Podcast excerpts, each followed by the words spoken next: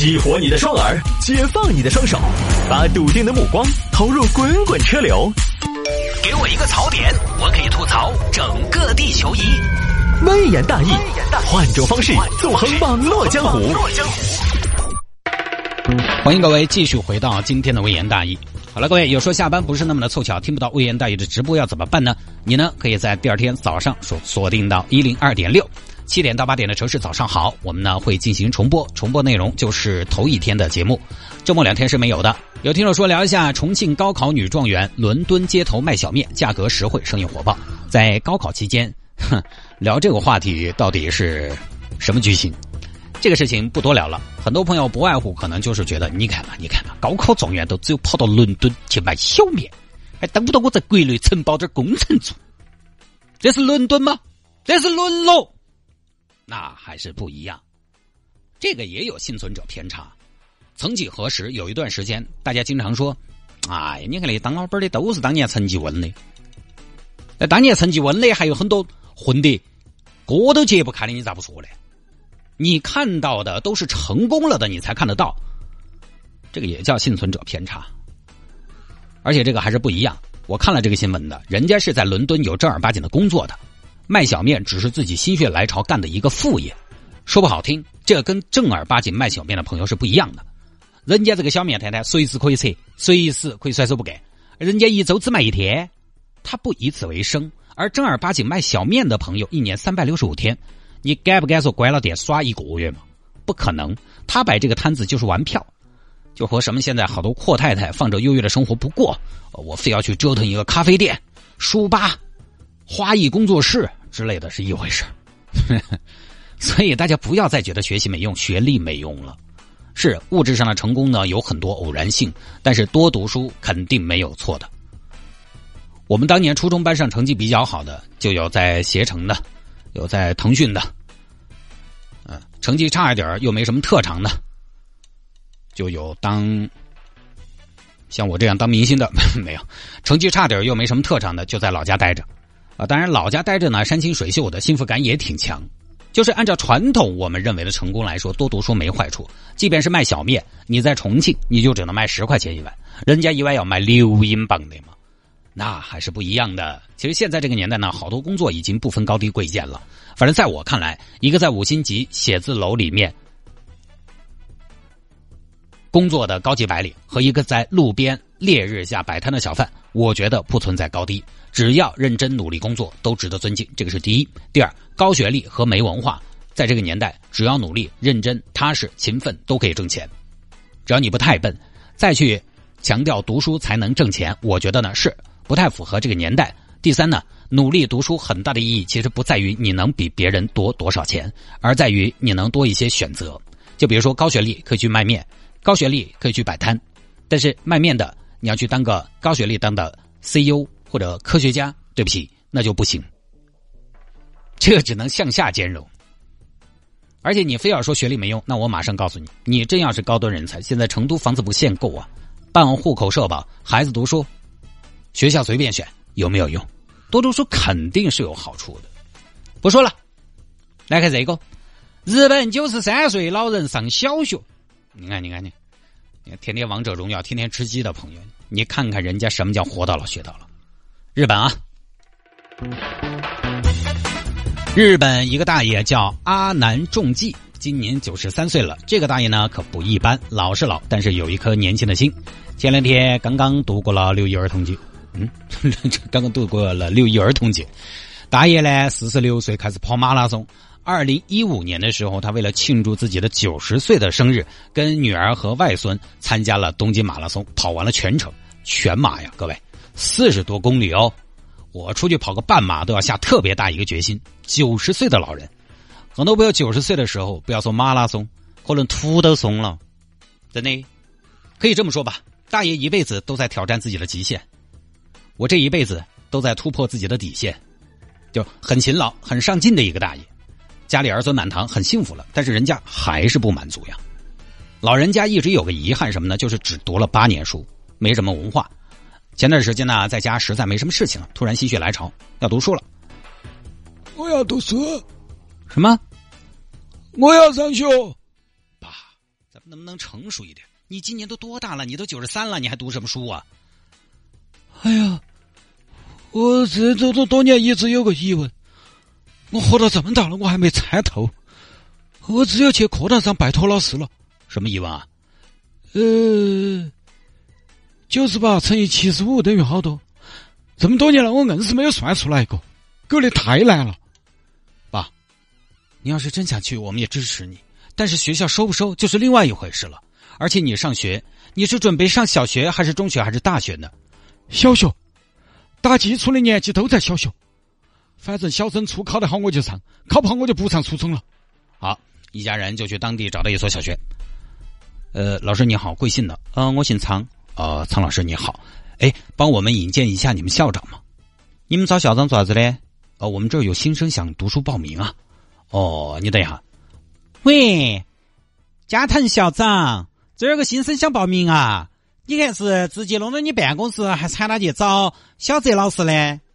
哦，是不是啊？哦，好，小泽老师在你的办公室哈。哦，行，那正好，那我直接喊他们直接过去嘛。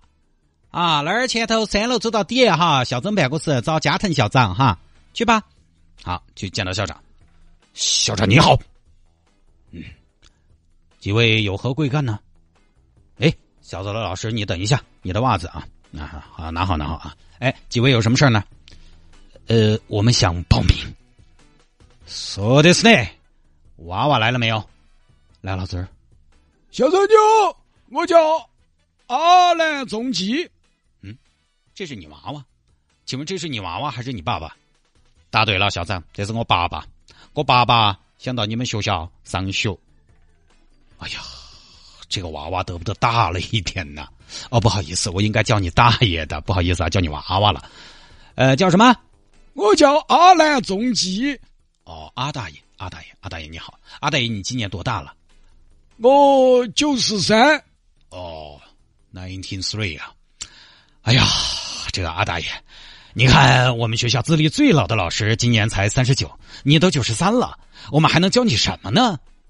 莫那么说，校长，我觉得我要学的还有很多。中国有句古话叫做 “life too old, learn too old”，我才九十三，我觉得我还是一个适龄儿童嘛。但是阿大爷是这样的，我们学校可都是小学生啊，他们有时候疯起来没有轻重。你都九十三了，万一给你碰到磕到了，我加藤可负不起这个责呀。这个你放心，我三年前跑过马拉松，这短臂娃娃在我面前我可以秒杀他们。但是，一堂课四十五分钟，阿大爷，我怕你坚持不下去呀。你放心，我自己累了我就趴着睡一会儿，精神好了我就起来听一会儿，我不用特殊照顾的。嗯，那这样，我今天组织个会议，跟学校领导商量一下，等我们消息吧。好，这是校长找人开会研讨。这个这个是吧？小泽老师、龙泽老师、武藤老师，你们都分别发表一下自己的看法吧。畅所欲言，无所禁忌。博多老师，你不要穿瞌睡。昨天晚上偷牛去了吗？嗯，校长，我觉得我发表一下我的看法嘛。我觉得可以读。既然老人家有好学的心，那我们就有义务满足人家。中国有个词语叫叫有教有教有教有有教啥子呢？叫有教没有过道？不是啦，叫有教无类，有教无类，就是说不管什么人啊，都可以受到教育。话是这么说，但是把大爷分在几年级比较合适呢？我觉得这个看他的意愿嘛，或者到时候我们来做个测试嘛。是，关键是看他参不参加小升初。他要参加小升初的话，那必须从一年级就开始，不然这个还是会影响我们学校的升学率吧。那不行，校长，我们就还是做个测试嘛，干脆。我那个有撇头，对不对？好，做测试啊，阿大爷你好。为了判断你到底适合从几年级开始读，我们决定做一些简单的小学题目。我们要了解一下你的这个水平才好安排。都是小学题，比较简单。哦，来来，哎，你说。好，第一道题，请听题。某视频生产厂去年第一、二、三季度视频的销售额分别是一百四十万元、两百万元和一百八十万元。如果平滑指数阿尔法等于零点二。那么请用指数平滑法预测该厂第四季度的产品销售额，请作答。呃，这个第四季度销售，哎，校长，你是问的第四季度销售额吧？对对对。哎，第四季度销售，哎，我觉得等他销售完了，翻了年一查账嘛，他就晓得了噻。啊，也是一种办法。不过可惜，大爷，您读不了六年级了。校长，我觉得你这个听起来起码是个高数，高数我才读了八年书，对不对？还是八十多年前读的那八年书，你考我高数，我就只晓得个高数玛利亚。嗯，好好好，这个题啊，下面这道题，请听题，请用英文简写写出正弦、正切、正歌三个数学术语。呃，正弦、正切、正歌，我都写不来。校长，我就只晓得正点咋个写。好，你告诉我正点怎么写。C K 十啊，那也算吧，也算。啊，小泽老师，你觉得呢？我觉得可以，可以读个五年级嘛。校长，那你不然把它交给我嘛，我来教啊，我保证教好。啊，那就拜托了。好，就开始上小学五年级了。来，这节课是体育课，今天我们上的是太极。哪个要上太极哦？同学们，体谅一下你们的同学嘛。九十多岁的人，难道要打篮球、踢足球吗？来，同学们，这道题的答案有谁可以告诉我？阿同学，呃，不不不，阿同学，你坐到回答，你就不起来了啊！你慢点啊！不行，老师，我在你面前就是学生。哎呀，阿同学，你真的是，你看你，那我还要来扶你。阿大爷说吧，这个题等于八。很好，很好，坐下吧。哎，慢点，慢点，慢点啊！别摔了啊！千万别摔了，这个赔不起耍等啊。那个周围几个同学，以后阿大爷起身什么的，你们都帮着扶着点啊。然后上历史课，阿大爷最有感觉了。